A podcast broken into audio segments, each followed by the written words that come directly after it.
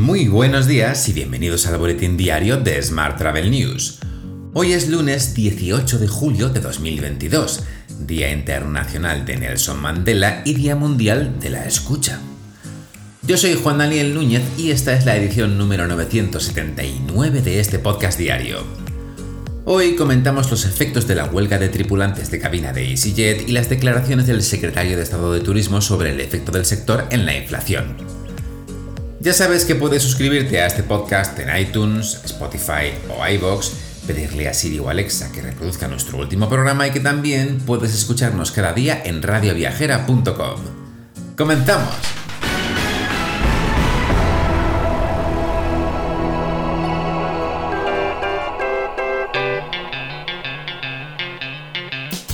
Nada hace anticipar que la inflación venga a corregir la intensidad de la demanda del destino a España. Son palabras del secretario de Estado de Turismo, Fernando Valdés, en una entrevista con Business Insider España. De cara al verano, Valdés avanza que en los meses de temporada alta estamos ya recuperando 9 de cada 10 turistas internacionales, lo que explicaría el boom de gasto previsto por el Servicio de Estudios de BBVA, que expuso que el gasto de los no residentes en España se encuentra un 110% por encima de 2019. Más temas de actualidad. El Grupo Parlamentario de Ciudadanos ha registrado este pasado sábado una iniciativa parlamentaria al Congreso de los Diputados para abordar, la deficiente gestión por los efectos de la pandemia de la empresa pública Paradores de Turismo de España.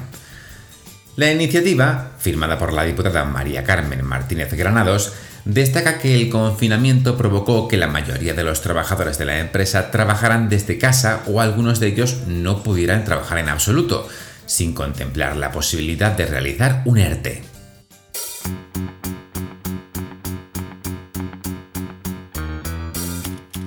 En la información sobre agencias, te cuento que las agencias de viaje andaluzas recibirán 4,5 millones en ayudas directas para el mantenimiento de su actividad.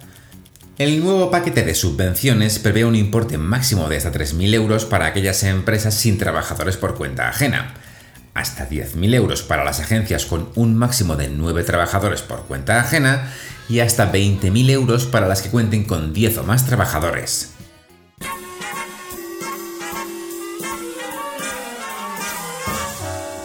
Hablamos ahora de transporte.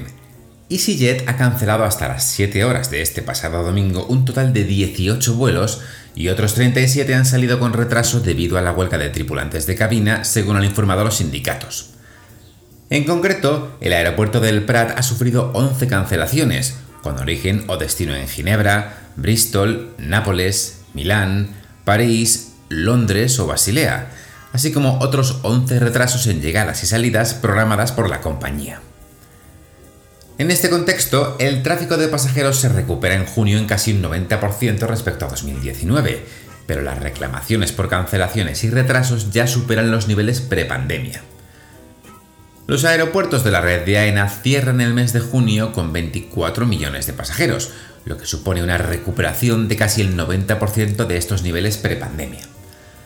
Además, la acelerada vuelta del tráfico aéreo ha sumido al sector en un caos este verano en el que los retrasos y las cancelaciones son los grandes protagonistas de la temporada.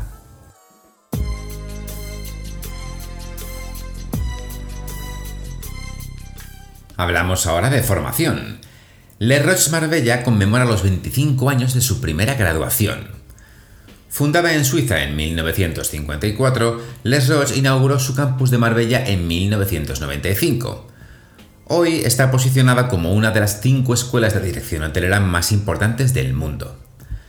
Alain Ducasse, una de las figuras gastronómicas más relevantes del siglo y fundador de École Ducasse, recibió el premio Le Roche Marbella Hospitality Golden Key Award por su contribución a la historia de la hospitalidad, las artes culinarias y la educación.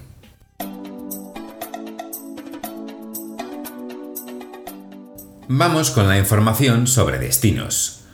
Turisme Comunidad Valenciana ha concedido un total de 260.000 euros en ayudas destinadas a la lucha contra el intrusismo en los alojamientos turísticos. Unas campañas de sensibilización persiguen fomentar y trasladar al mercado turístico mensajes de fiabilidad y garantía vinculados a la oferta turística reglada. Mientras, el área de turismo de Málaga atiende un press trip de medios nacionales. La acción, en colaboración con Hotel Barceló, ha servido para presentar a los periodistas parte de la oferta cultural de la ciudad. En Italia, Málaga Convention Bureau ha promocionado la ciudad como destino maíz en el marco de unas jornadas profesionales. Y hoy también te cuento que NYC Company invita a viajeros y locales a experimentar Staten Island, desde hermosos parques y lugares históricos hasta la excelente comida y diversión para los más pequeños de la casa. Tomar el ferry o viajar en coche para pasar el día en Staten Island cenando, comprando, haciendo turismo y disfrutando de parques, playas, el zoológico, museos y mucho más.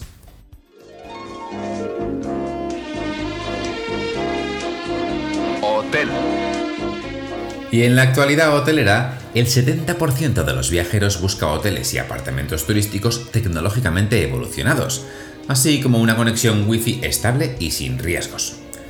Así lo explica el director de la unidad de comunicaciones de la empresa Fibratel, David Carrión.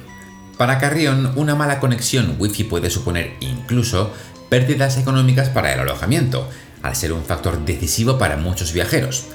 Una Wi-Fi de baja calidad puede contribuir a la pérdida de reservas tanto de ocio como de negocio. Te dejo con esta noticia. Muchas gracias por seguir este podcast y por dejarnos tus valoraciones y comentarios en Spotify, iBox o Apple Podcast. Recuerda que puedes suscribirte a nuestra newsletter diaria entrando en smarttravel.news, en la sección Suscríbete. También puedes recibir un mensaje con este podcast y los titulares del día directamente en tu WhatsApp. Para ello solo tienes que añadir el número 646-572-336 a tu lista de contactos y después enviarnos un WhatsApp con la palabra alta. Y eso es todo por hoy. Muy feliz lunes y hasta mañana.